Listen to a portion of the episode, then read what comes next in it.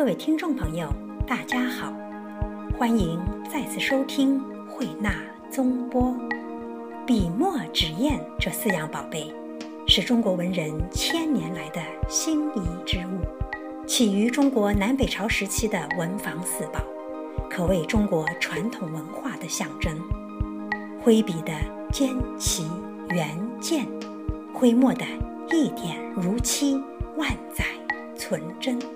宣纸的古老工艺，设砚的尖如玉，言无声，细润而不退风，隐约白纹里藏着的如山水、星斗和云月的意象，都让世人为之倾倒。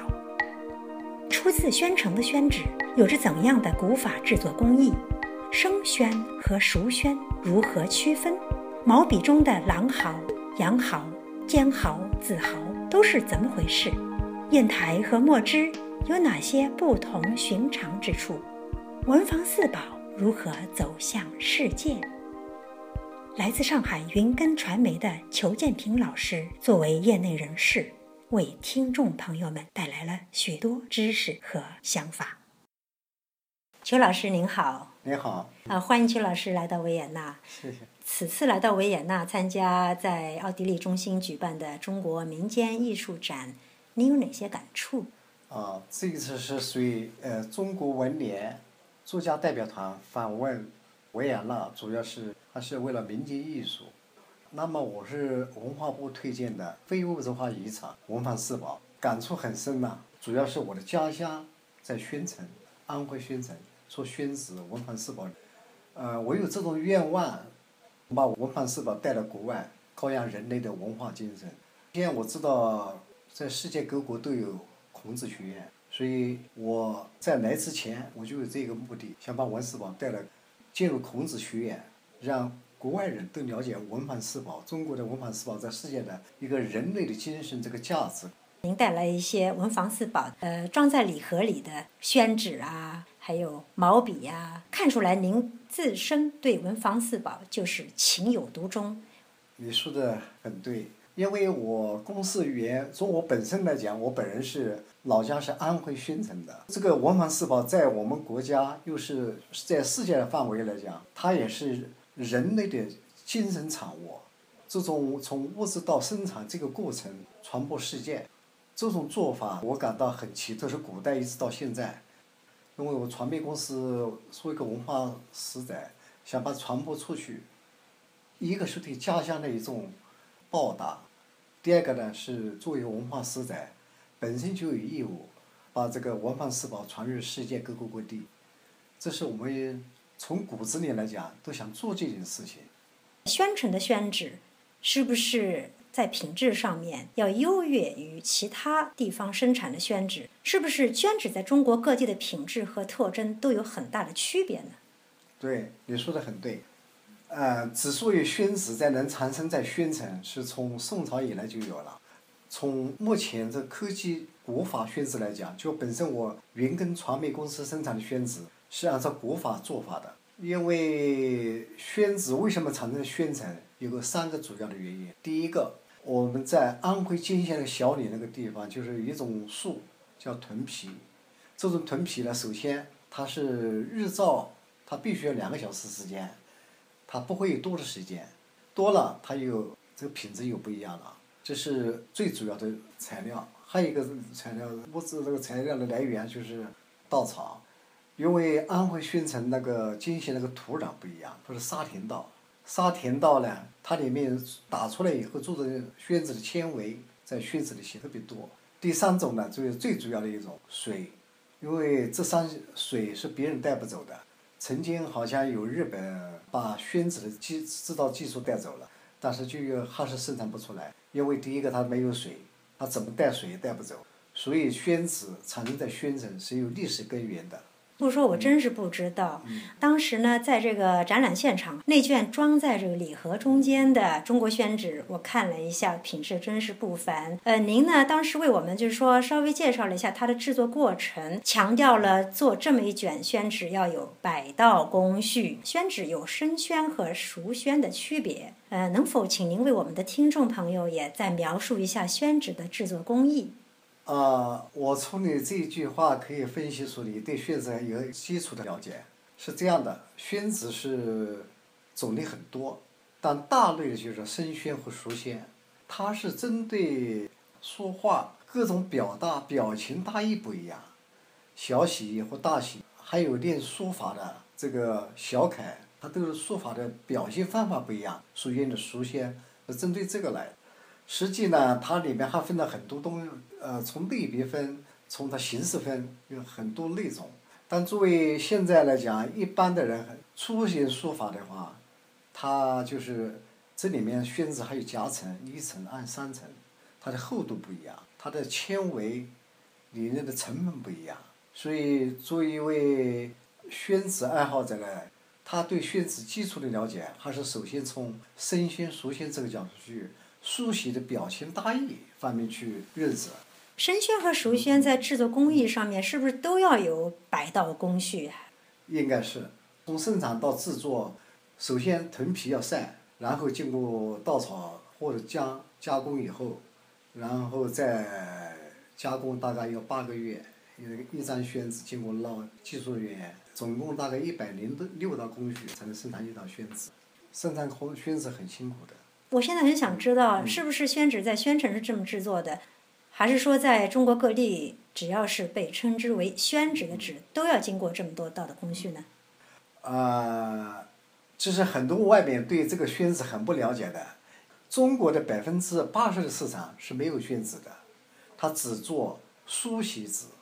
真正的宣纸价格很高的，因为它成本高，它的时间很长。所以这次我到维也纳来。做的是以自己公司的品牌做的宣纸，是经过古法宣纸，是完全是人工操作的。它的原料到制作，到加工，到成品，它必须要经过这八个月时间，甚至一年的时间。如果没这一道工序的话，它不成真正的宣纸。宣纸之所以咱才宣纸，我前面讲的，它必须要经过这个时间的历练，才能成品。那么书写纸是什么纸？书写纸它是一般的藤皮，几乎不榨藤皮，就是一般稻草或其他一些纤维就是制作的，那个是很低廉的东西。一般的书写纸大概生产时间就很短，几个月时间，就是啊啊对，呃稍微好一点大概一个月时间，一两个月时间，一般的它就半个月就可以了。它最主要的是省掉了哪一些工序呢？一个是原料。主要是原料，它原料的配置不一样，它主要的它是稻草，藤皮甚至有这个不加，有另一种代替，所以它叫书写纸。宣城的宣纸是说藤皮和稻草的有个比例在里头。对。普通的书写纸它没有这种该有的宣纸的比例。对对对，它没有藤皮。我听说有一种纸叫做皮纸。皮纸啊。这个也是有一种，我刚才也讲了，这个宣纸它有有类别的，但主要的宣纸还是我刚才说的，就是它按照古老的做法，它必须是豚皮加稻草。这个稻草只有安徽宣城才有，因为它的纤维土壤不一样，它土壤是带沙的，沙子生产的草它纤维多，比例不一样，它大成的为什么千年宣纸，它保存的程度不一样，它不会蛀虫。那皮纸呢？皮纸它是。它也是在原料的基础上加了特殊的原料，也属于宣纸之类。宣城也生产这种皮纸嘛？对，也生产。那么西方人总是说米纸，这个米纸是不是就是咱们讲的宣纸呢？那不能这么解释。宣纸我刚才还是呃介绍了，就是它有不同的种类，它真正代表宣纸的还是就那几几个原料在里面。其他是有加了一种不同的成分在里啊，比如像呃有寺庙的那些纸，它是作为宣传啊，作为寺庙供奉祭祀用的，它里面加了一些其他的成分在里面。真正意义上呢，不属于宣纸这一类的。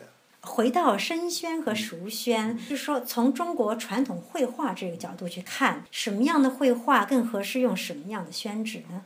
你这个问题问得很好，因为中国的书法家这个种类都很多。从书法角度来讲，他是画画有有工笔画，有写意画，所以他用熟宣的程度比较高一点。大泼墨、小写意就用不上，只有大写意，它有那个泼墨那个那个有质感啊，有层次感。它的熟宣呢用的比较淋漓直见一点，生宣呢它那个泼墨的程度很小。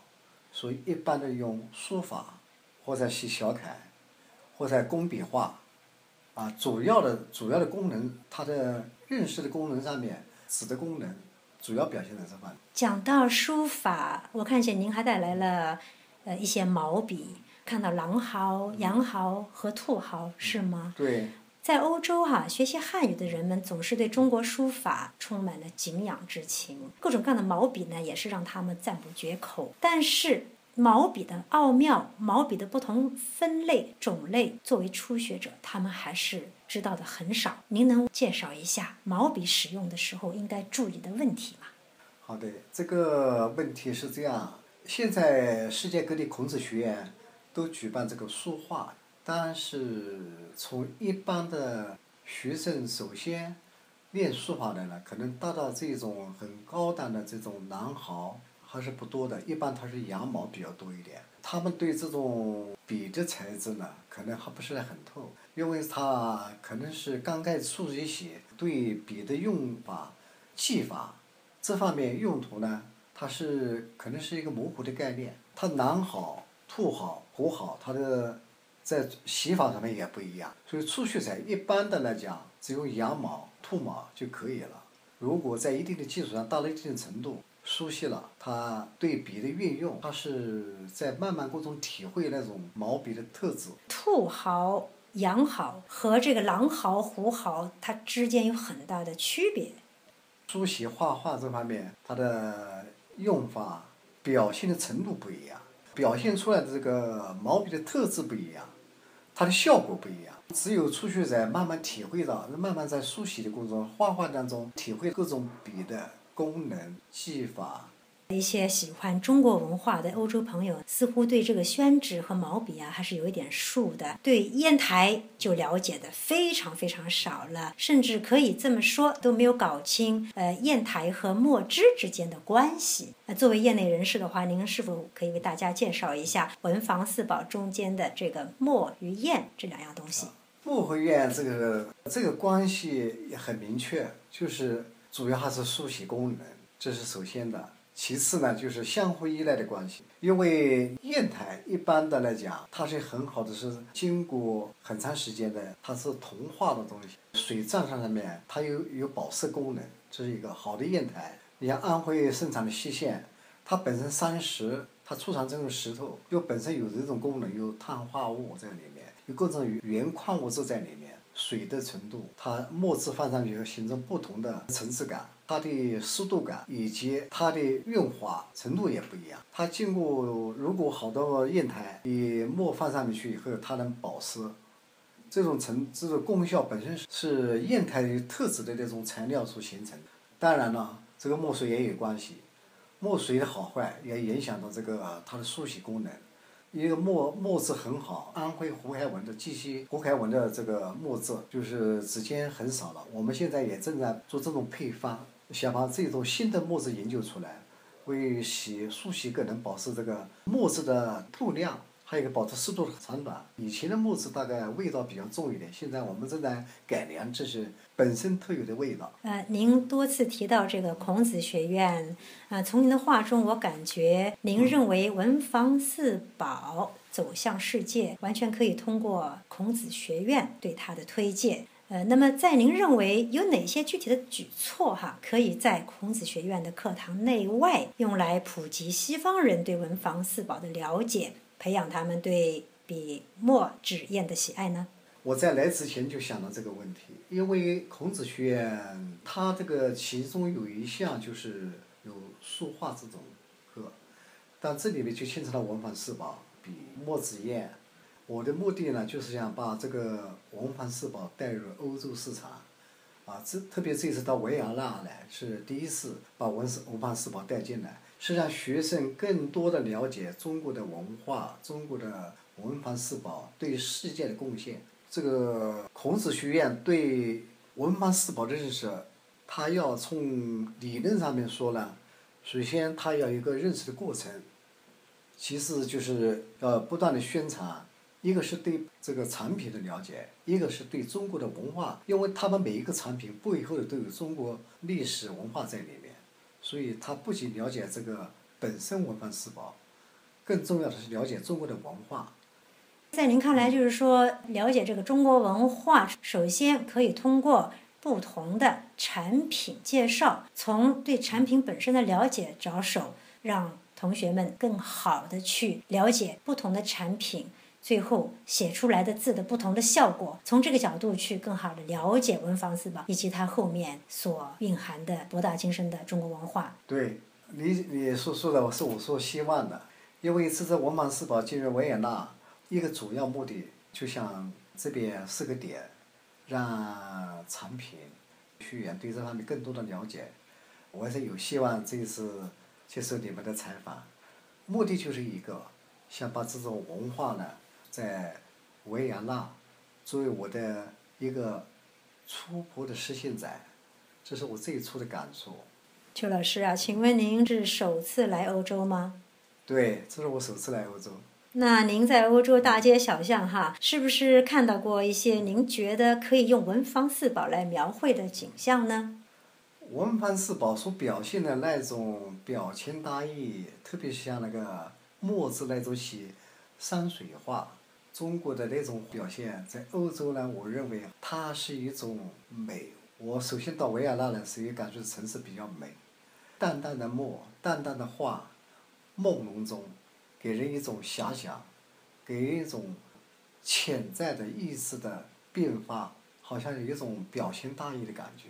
文房四宝是传达的好媒介。啊，这是一座桥梁。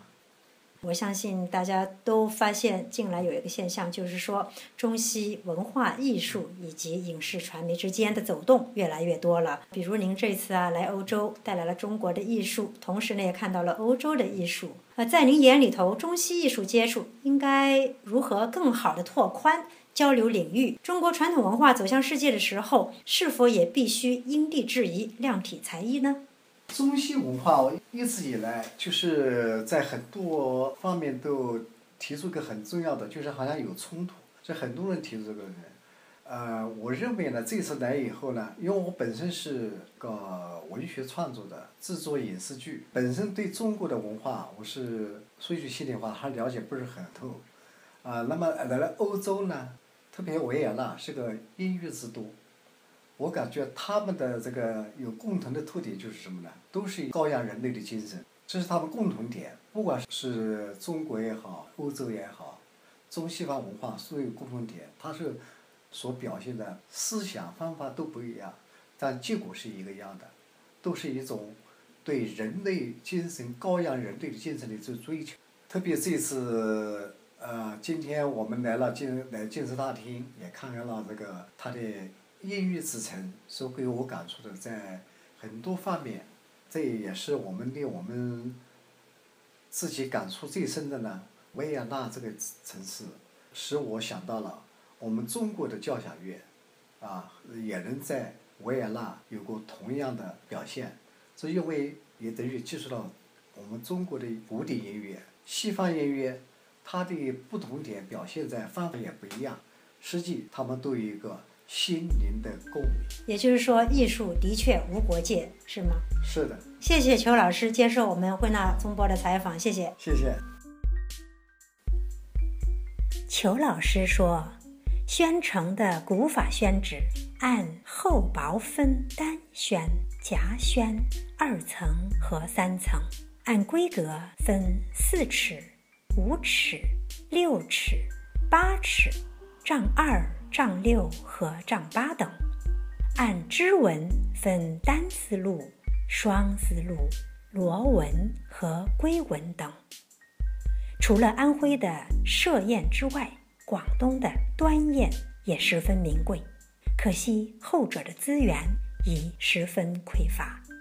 宣笔选料讲究，品种繁多，除了尖、齐、圆、剑四大特点和羊毫、狼毫等分类，还按大小规格分为大楷、寸楷、中楷和小楷四种。而高级漆烟墨是用桐油烟、麝香、冰片、金箔和珍珠粉等十余种名贵材料制成的。水复山重客道稀，文房四世独相依。宋人陆游在一首诗里如此写道：“文房四宝成了文房四世。”可见古代的文人雅士将万物皆有灵性的看法也用到了笔、墨、纸、砚的身上。中国文化的深厚，通过文房四宝足以窥得一半。保存这样人类文化的精髓，并将它弘扬于世，值得大家为之努力。各位听众，今天的节目到此结束，感谢收听，我们下次再会。